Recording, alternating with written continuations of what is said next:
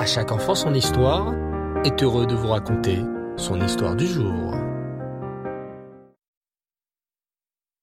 Bonsoir les enfants, j'espère que vous allez bien. Alors déjà, j'aimerais vous remercier. Merci de tous ces jolis messages que je reçois chaque jour. On a vraiment beaucoup de, de plaisir à vous lire. Continuez comme ça, vous nous faites vraiment extrêmement plaisir. Alors, ce soir, j'aimerais vous parler d'une fête que vous attendez tous avec grande impatience. Et oui, vous l'aurez compris, c'est la fête de Purim. L'histoire de Purim est une histoire magnifique, pleine de surprises et de rebondissements. Vous êtes prêts? Allez, c'est parti pour l'aventure. À l'époque où commence notre histoire, il y a plus de 2000 ans, régnait un roi très puissant, le roi Achashverosh. Achashverosh était le roi de Perse. La Perse? Oui, la Perse. Ne cherchez pas sur votre globe ou votre carte, les enfants, car la Perse aujourd'hui est un pays qui ne s'appelle plus ainsi. Aujourd'hui, la Perse se trouve en Iran. Achashverosh était donc un roi très riche et très puissant. Il régnait sur 127 pays. Vous imaginez les enfants 127 pays, c'est presque le monde entier. Le roi Achashverosh était un roi très cruel pour les juifs. Il avait épousé la reine Vashti, qui était elle aussi très méchante. Un jour, le roi Achashverosh voulut montrer à tous sa richesse et sa grandeur. Je vais organiser un immense festin qui durera 180 jours, s'exclama le roi. Tout le peuple verra combien je suis le roi le plus fort et le plus puissant du monde entier. Tous les sujets du royaume furent invités à cet immense festin.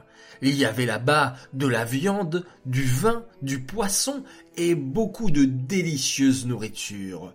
Le roi fit afficher dans toutes les rues de la ville des affiches. Grand festin organisé par moi, le roi Rajverosh, venait nombreux.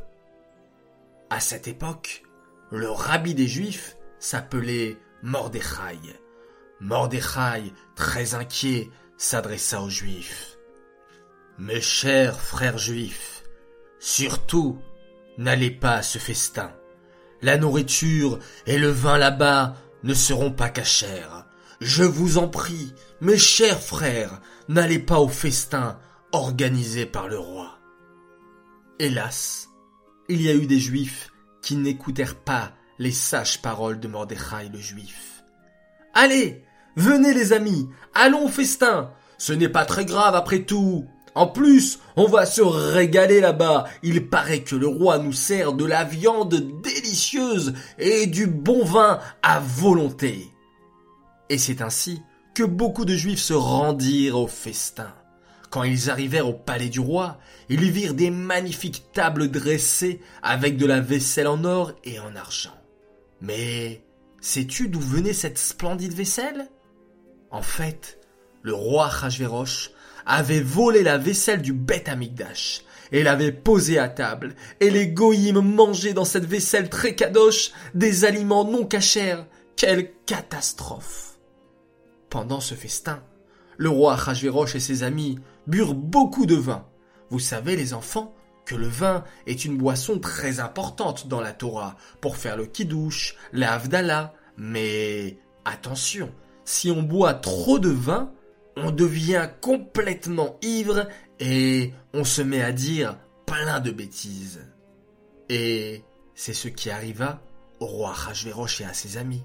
Il but tellement de vin qu'il se mit à dire n'importe quoi. Je suis le roi le plus puissant du monde, et ma femme, la reine Vashti, est la plus belle des reines. N'importe quoi bégayèrent ses amis, enivrés par le vin.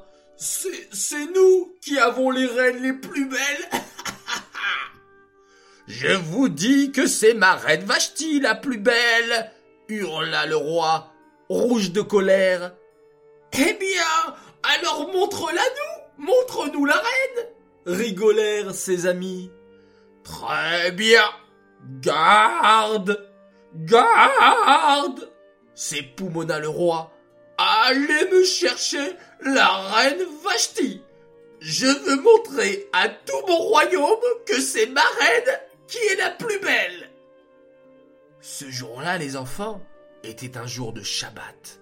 Comme vous le savez, la reine Vashti était une reine très méchante. Elle faisait travailler les petites filles juives exprès le Shabbat. Elle leur donnait des ordres comme Va m'allumer le feu Dépêche-toi de m'écrire une lettre Pour la punir, Hachem lui fit pousser une longue queue dans son dos et son visage se recouvrit de gros boutons rouges.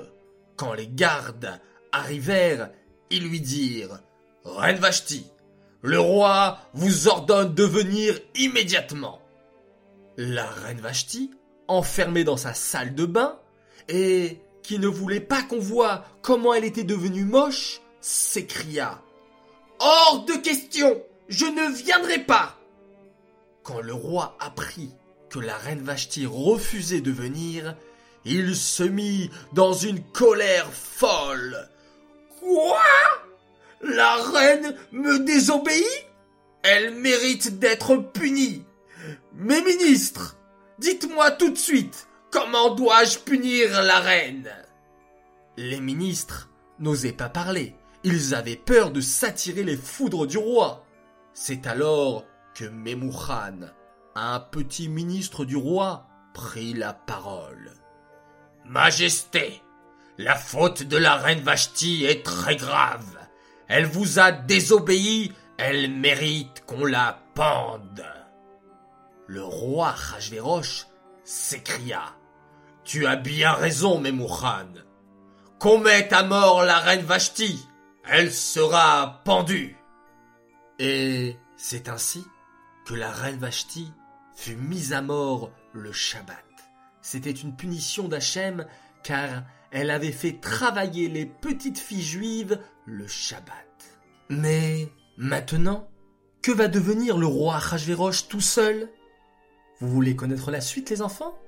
Eh bien, ça sera au prochain épisode. Voilà les enfants, je vais m'arrêter là sur cette première partie de l'histoire du Purim où nous apprenons qu'il faut faire attention à ne pas fréquenter des endroits où on pourrait nous proposer de la nourriture non cachère ou bien d'écouter de la musique non cachère également. Je compte sur vous de fréquenter toujours les bons endroits, les bonnes écoles, les bons restaurants où vous pourrez entendre, voir et manger que de bonnes choses délicieuses et cachères. J'aimerais dédicacer cette histoire les Elohim Ishmat Bloria Bat David. J'aimerais dire un très grand Mazal Tov à Chaya Nejman de la part de sa sœur chérie Esther. Un grand Mazal Tov également à Ron Bensoussan qui fête ses 5 ans. C'est devenu un grand aujourd'hui. Et un coucou à sa sœur Liv. Un grand Mazal Tov également à une grande fille qui s'appelle Tania Pinto et qui fête ses 8 ans. Voilà les enfants, je vous souhaite que du bonheur, de la joie et de la réussite.